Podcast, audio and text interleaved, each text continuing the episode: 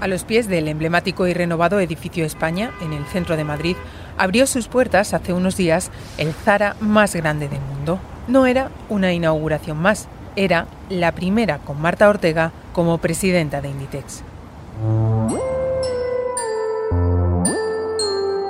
Con su llegada al cargo, Marta se ha convertido en una de las mujeres más poderosas del mundo, siendo prácticamente una desconocida. Y en este episodio nos hemos propuesto acercarnos un poco más a su figura empresarial y también a su figura personal. Soy María Hernández y estás escuchando el podcast de economía del diario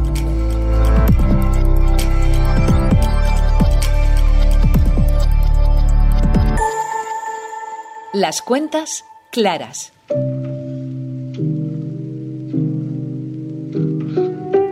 El nombramiento de Marta Ortega como presidenta de Inditex fue una sorpresa relativa. Nadie esperaba un anuncio como el que hizo la compañía en diciembre, pero tampoco nadie se extrañó de que fuera Marta la elegida por su padre para continuar con la saga familiar. Su nombre sonaba desde hace tiempo para esa misión estos cuatro meses voy a estar plenamente enfocado en hacer realidad esta transición, en culminar esta transición, que para mí es algo absolutamente determinante, importantísimo por la empresa, por todas las personas eh, que forman parte de ella, por Marta, por Óscar, por el resto del equipo de la compañía y después ya veremos. Y después ya veremos. Así hablaba Pablo Isla, su antecesor en el cargo, el día que se comunicó el relevo. He intentado encontrar alguna declaración de Marta Ortega, alguna intervención, algo que me permitiera incluir su voz en este episodio, pero apenas he dado con un saludo fugaz a la entrada o a la salida de uno de los eventos sociales a los que asiste. Pura cortesía y pura educación, pero también puro enigma y puro hermetismo. Marca de la casa, como me cuenta mi compañera Raquel Villaécija, responsable de la información sobre consumo en el mundo. Más que imagen enigmática, yo creo que Marta Ortega lo que tiene es un perfil bastante discreto, muy parecido al que ha tenido siempre su padre. Amancio Ortega siempre ha sido un empresario eh, poco dado a las apariciones públicas, no ha dado ninguna entrevista, prácticamente no ha tenido intervenciones en, los medios y su hija eh, seguirá probablemente un poco la misma línea, ¿no? de no aparecer en público más de lo necesario. Durante años, Marta se ha estado preparando para este momento.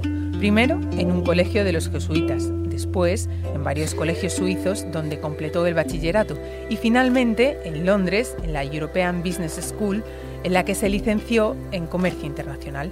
De las aulas pasó a las prácticas. Dicen que llegó a doblar camisetas como toda dependiente de Zara en una tienda de Chelsea. Y dicen también que su reloj, carísimo, la delató.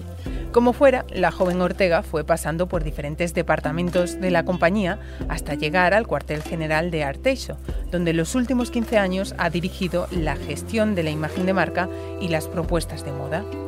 Todo un recorrido que, sin duda, marca su perfil como empresaria.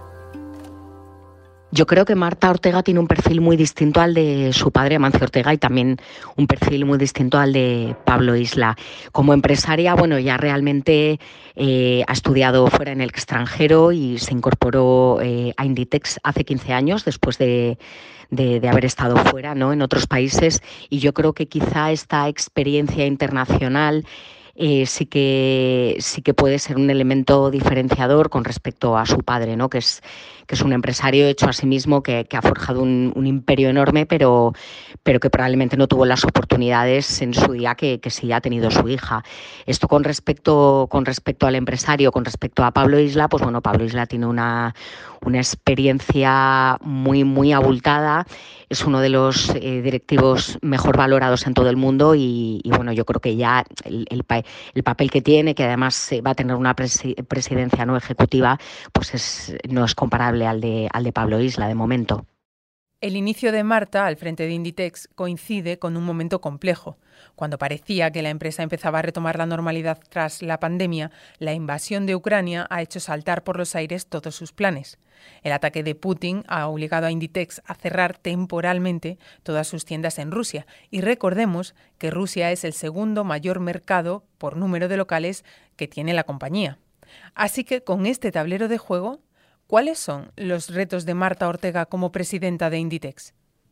Yo creo que los retos que va a tener que afrontar Marta Ortega a partir de ahora, o al menos a, corto plazo, pasan por mantener, incluso consolidar el legado que dejó Pablo Isla, seguir avanzando en la digitalización, en ese modelo integrado de, tienda física y tienda digital y también seguir abriendo nuevos mercados. Además de esto, yo creo que se abre también un, nuevo reto que no estaba previsto cuando, cuando se anunciaron los, eh, los cambios en noviembre, el relevo en la, en la cúpula de Inditex, y, y, tiene que ver con la, con la guerra en Ucrania, porque Inditex decidió cerrar sus tiendas en Rusia y bueno, es uno de los mercados más importantes. Entonces, esto arroja un, horizonte un tanto incierto porque tampoco sabemos cuánto va a durar la, guerra y bueno, creo que este puede, que puede ser otro de los, de los retos para ella. Además de presidir la compañía, Marta Ortega se ha reservado otras responsabilidades en el grupo, como la auditoría interna, la Secretaría General o el Departamento de Comunicación. Tendrá una retribución anual de un millón de euros, pero no estará sola en su tarea.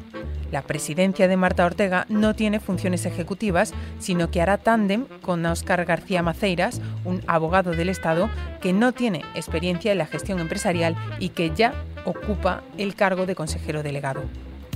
Realmente el papel de Óscar García Maceiras es clave en esta nueva etapa porque él va a tener las funciones ejecutivas. La presidencia de Marta Ortega es no ejecutiva y va a ser Maceiras el que se encargue de, tomar las decisiones y de, conseguir que este legado del que hablábamos de Pablo Isla pues se mantenga ¿no?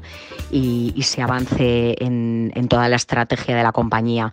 Tampoco hay que olvidar que como presidenta del Consejo de Administración, eh, Marta Ortega, que además representa eh, al, mayor accionista, que es su padre, que tiene el 60% de, Inditex, pues eh, la opinión, digamos, o, el voto, la voz de Marta Ortega, pues tendrá evidentemente mucho peso, pero la persona que se, que se va a encargar de, ejecutar las decisiones y la estrategia, ese, ese será Maceiras.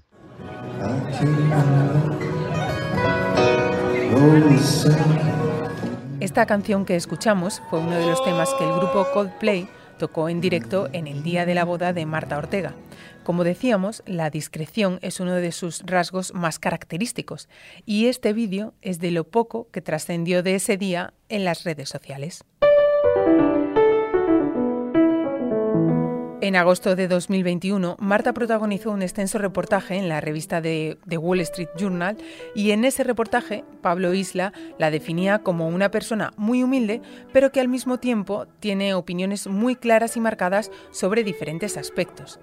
¿Sabemos algo más de su faceta personal?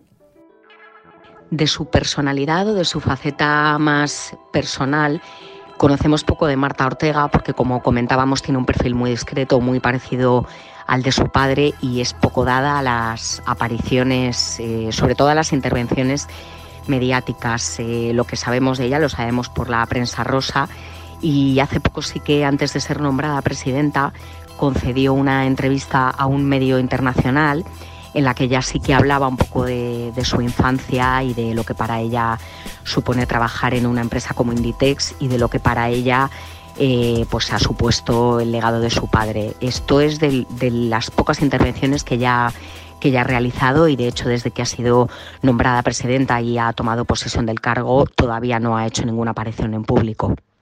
Ese mismo reportaje de The Wall Street Journal, del que hablábamos antes, se refería a Marta Ortega como el arma secreta de Zara. Su nombramiento lanza también un mensaje a los mercados de cambio generacional y de cambio de liderazgo al frente de Inditex, pero ¿Cómo lo interpretan los mercados? ¿Será difícil para ella ganarse la credibilidad y la confianza de los inversores? ¿Es demasiado alargada la sombra de su padre, Amancio Ortega, y la de su predecesor, Pablo Isla? Me responde Antonio Castelo, analista de ebroker.es. Claro que va a ser difícil para Marta Ortega. Evidentemente estos cambios, y más en un grupo como Inditex, generan incertidumbre y la incertidumbre genera volatilidad en el precio de la acción. Eh, ¿Qué podemos decir de Amancio Ortega que no se haya dicho ya? Eh, ha creado un imperio, una grandísima empresa, líder mundial eh, prácticamente de la nada. ¿Y qué se puede decir de Pablo Isla y de su equipo? Lo han hecho muy bien, han dejado el listón muy alto. Eh, pero esta situación se debería de normalizar, ya que todos los cambios generados en la cúpula se producen accediendo a personas con experiencia contrastada en el grupo, y aunque lógicamente cambiarán procedimientos, no deberían de generar una marcada ruptura con lo anterior. Marta Ortega lleva ocupando puestos de relevancia en Inditex durante los últimos 15 años y Óscar García Maceiras, que es el nuevo consejero delegado, se incorporó al grupo en marzo de 2021 y tiene una experiencia de 20 años en la gestión de empresas y de grandes equipos.